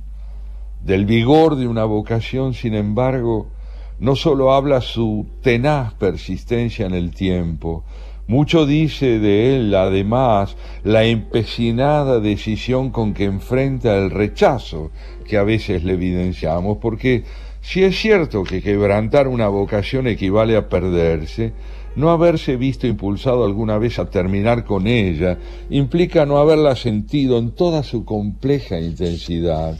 Es que una vocación tiene también mucho de insoportable por naturaleza es absorbente, despótica, inflexible, no tolera ambigüedades ni deserciones, no soporta siquiera claudicaciones ocasionales ni dilaciones en su asunción.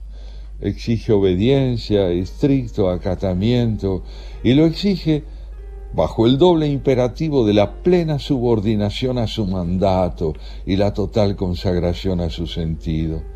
Todo ello, como se ve, convierte a la vocación también en una penuria, porque si es cierto que en su cumplimiento encuentra a quien la sirve una de sus máximas satisfacciones, esa misma entrega hace que con los padecimientos que su realización impone, alienten por momentos el deseo de olvidarlo o al menos de alternar entre su yugo férreo y alguna opción menos perentoria y acaso más amena.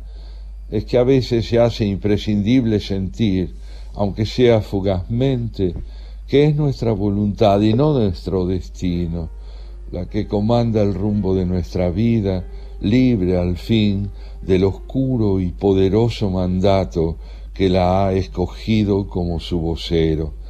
El que alguna vez anhelemos vernos sustraídos al imperioso tener que obrar dispuesto por la vocación, no deja tampoco de vincularse al hecho de que jamás se sepa a ciencia cierta si es recíproca la pasión que une al creyente con su fe. Podrá comprenderse con claridad en un momento dado qué exige de nosotros la vocación, pero difícilmente llegará el instante en que nos sintamos persuadidos de estar sirviéndola como se debe. Es muy, muy impresionante, muy impresionante. La vocación eh, casi es una declaración de amor por la vocación, ¿no? Por descubrir. Sí. Sí, es que yo lo creo así, yo lo creo así, y a veces lleva toda la vida eh, eh, descubrirla, a veces lleva Sí. vidas enteras descubrirla, ¿no? Me parece sí, que es notable gran- eso. Es notable Sí, porque vos fijate que hombres como, por ejemplo, Rimbaud, el poeta, ¿no es cierto? A los 17, 18 años ya sabía cuál era su vocación y la perdió a los 35 o la dejó de lado. En cambio, otros escritores como Stendhal en el siglo XIX la descubriendo la descubrieron siendo hombres ya de más de 40 años Claro, y, y es verdad que puede asaltarnos cuando parecería que ya no irrumpirían nunca o abandonarnos quizá cuando temíamos que esto ocurriera siendo jóvenes. A mí me pasó, Jorge, que yo siempre cuando era muy jovencito tenía miedo de llegar a la edad que tengo y que mi vocación estuviera extenuada. Por Claro. eso agradezco, agradezco enormemente que en esta etapa ya avanzada de mi vida me despierte de pronto el deseo de escribir, sea un poema, sea un ensayo, y encontrar eh, en esa persistencia de mi vocación juvenil un sentido muy hondo para mi vida. Qué bello, qué bello. Bueno, esto es la aventura de pensar. Eh, Santiago Kovadlov, la verdad que un lujo para, para nosotros poder conversar eh, apenas salido este libro que lleva, lleva unos días, en, eh, pero ya está en las librerías, así que eh, me alegra muchísimo Santiago y si te parece eh, nos vamos aplacando después de tanta emoción y escuchamos un tema y la recibimos luego a, Graciela querida. y a Pablo. Hagámoslo allí y bueno, gracias por tu hospitalidad. a, a vos, a vos por brindarnos esta maravilloso, este maravilloso momento.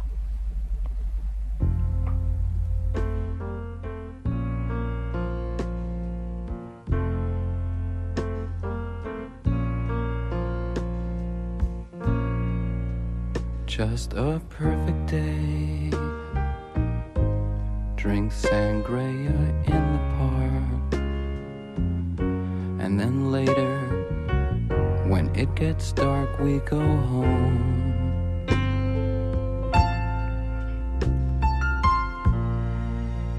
Just a perfect day.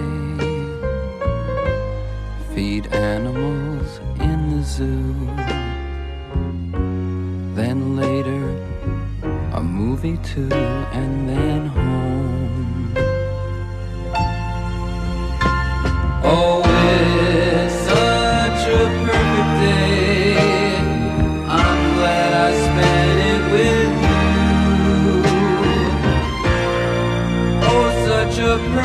day.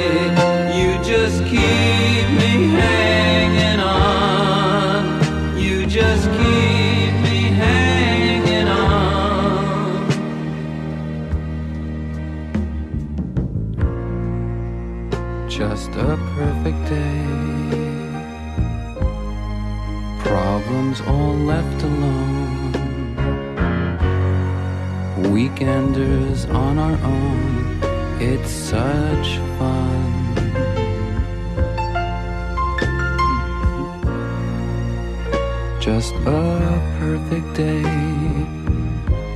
You made me forget myself.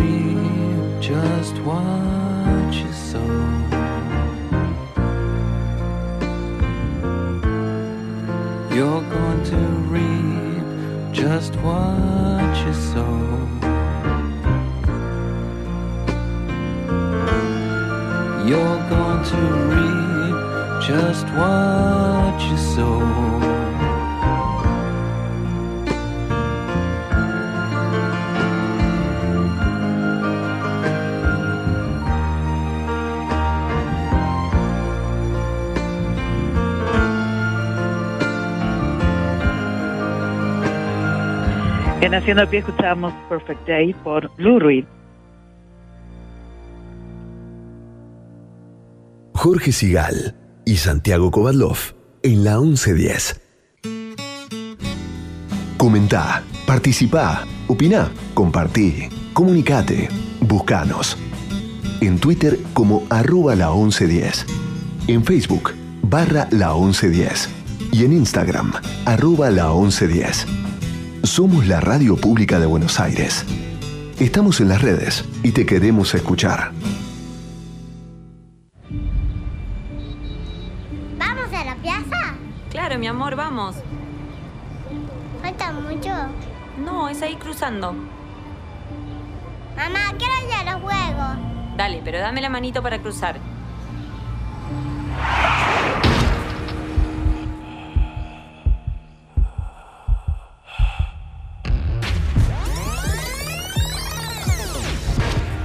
En la vida real no hay marcha atrás. Dale al peatón su prioridad, en especial en esquinas y sendas peatonales.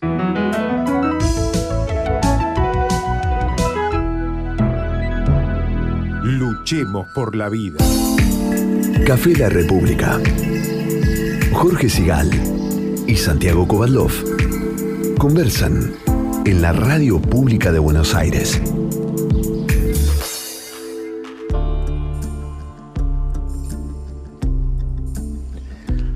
Muy bien, y ya están aquí en Café La República para, para prepararse eh, para su programa, su programa ¿Por qué?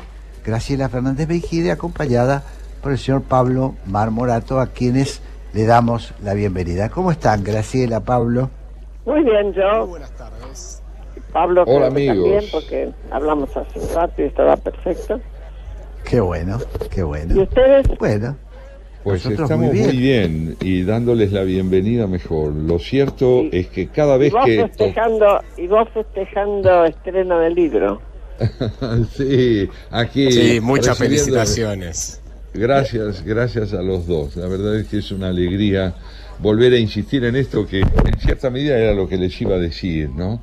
Parece Sí. ser que somos gente que confía en el valor de la palabra, en la palabra, como decía Jorge en su editorial, que nos constituye y cuya tergiversación fatalmente ha de ser la nuestra, ¿no? Y ah, la verdad, Graciela, es que si yo pudiera, entre otras caracterizaciones que creo que podrían eh, dar algún perfil de vos misma, es justamente este, ¿no? Una mujer de palabra. Sí, sí, sí, a veces cuesta, ¿eh? ya Sí. lo creo. Y Sí, sí. Cuesta abrirse paso, ¿no? Eh, cuesta abrirse paso en este país, al menos. Hago lo posible, hago todo lo que puedo. Y hay quienes hay quienes escuchan, espera, pero hay otros que no quieren saber nada. Y No obstante, has insistido siempre, siempre, siempre, aún en la adversidad, creo yo, y esto creo como vocación lo compartimos, renunciar a la palabra sería fatal para nosotros. ¿Por qué renunciar a la posibilidad de un encuentro con el otro? ¿no? No, por cierto, por cierto. Yo eh, estuve midiendo hace poco en un grupo de gente, porque pude ingresar, los costos que tuvo la cuarentena larga, en, en muchos sentidos. Entre otros, para quienes no tenían la posibilidad de la tecnología, el daño que les hizo no poder comunicarse. aquellos que por edad no accedían no accedieron a, a todo lo las posibilidades que nos da este, tanto la computadora como el WhatsApp, el teléfono, en fin, el celular, todo esto, eh, ha hecho mucho daño, porque es cierto que la palabra tiene, para mi gusto, ¿no? Este, muchos, pero muchos sentidos. Y la sociedad, el, el hombre primitivo cuando se juntó, debe haber gruñido seguramente para que lo entendieran. Pero yo lo veo eh, hasta en los animales, cuando se juntan, que tienen una palabra entre ellos, sentirse acompañado, sentirse asociado, sentirse parte de la manada, ¿no? Claro. claro. Y la palabra, tanto la oral como la escrita, hace que te sientas parte de la manada, Claro, claro. me parece. Claro, en, en el sentido más noble del término, ¿no? Que es poder descubrir parentesco, cercanía, identidad compartida con otros. Porque también está esa otra dimensión de la palabra que nos lleva a la inscripción en la manada, que es la palabra autoritaria, que solo aspira a sembrar obediencia, a desdibujar las identidades personales, a abolir el espíritu crítico, ¿verdad? Sí, claro, pero ahí fíjate cómo en general, cuando es así, a la palabra se la prohíbe en muchos casos.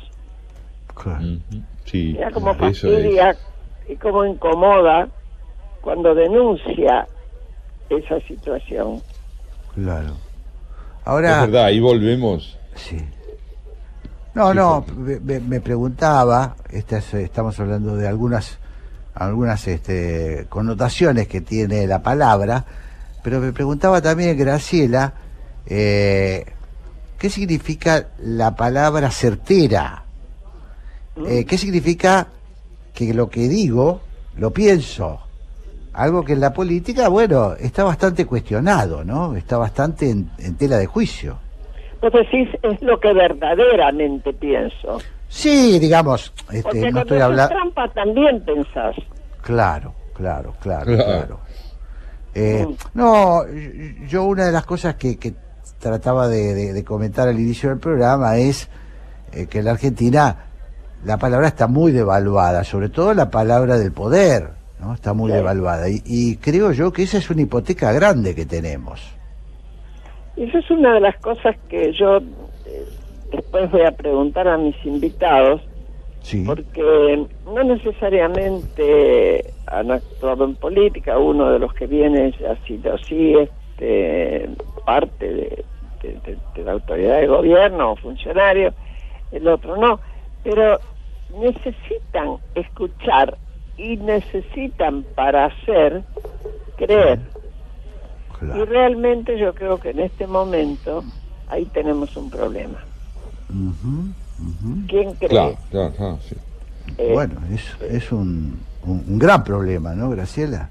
Es un gran problema, un, un Claro. serio problema, desde todo punto de vista, desde los planes personalísimos, incluso de aquellos que deciden si se quedan o se van, Sí. hasta de los que quieren invertir eh, y dicen, bueno, ¿qué hago? ¿Invierto o no invierto? ¿Le creo o no le creo? Claro. Claro. Este, no, es un- se metieron en un, en un temón. Sí, sí, es que Sí, lo tema, es, lo creo- es, porque finalmente la relación entre ética y palabra decide qué se entiende por política. Yo hablo de ética en el sentido de que una palabra verosímil que genere confianza, en la que pueda de veras depositarse la posibilidad de un proyecto medianamente duradero, es indispensable. No podemos vivir en el cortoplacismo, porque además allí el lenguaje se desdibuja por completo. ¿no? Se desdibuja por completo y genera angustia, ¿no? Sí, y yo tengo un ejemplo en mi vida, de- de- podría citar un montón, pero un ejemplo que todos, este, no, más o menos gente de nuestra edad y aún más joven puede entender. En el tema de la ética y la palabra.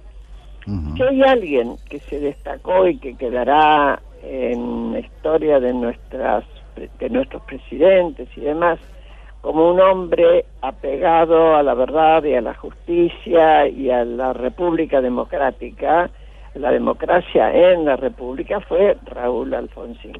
Tal cual. Al mismo tiempo, después de la eh, cuestión de Semana Santa, después de haber hecho el juicio que se hizo y demás, tuvo que hacer valer lo que se llamó la ley de obediencia debida, cosa que nos enojó a muchos. Yo me enojé. Sí. Tuve que repensar en el tema de la ética de los principios. Y una cosa, y, y, y Alfonsín no la dejó de lado, porque él creyó, se pudo haber equivocado, pero él creía que había otro baño de sangre si los carapintados seguían siendo juzgados. Claro, claro. O sea, no Ahí- faltó a su palabra. No faltó a su palabra y no faltó bien. a su ética. La ética de parar con la violencia y la sangre la puso en un lugar donde con dolor tuvo que suspender algo que estaba ocurriendo. Y que tenía que Queridos amigos, me toca la ingrata tarea de decirles que ya empieza. ¿Por qué? Este, eh, viene el noticiero y ya nos se sumergen ustedes en el programa, en el programa de Graciela Fernández Mejide y Pablo Marmorato. Eh, así que lo- lo- lo- los tengo que cortar. Bueno, No, pero no- sabemos esto, los oyentes seguirán y honrarán la palabra oyendo eh, a nuestros amigos. de Así es. Hasta Lo pronto. mejor para ustedes. Gracias. Chao, chao. Chao, Santiago. Hasta el domingo. Chao, chao.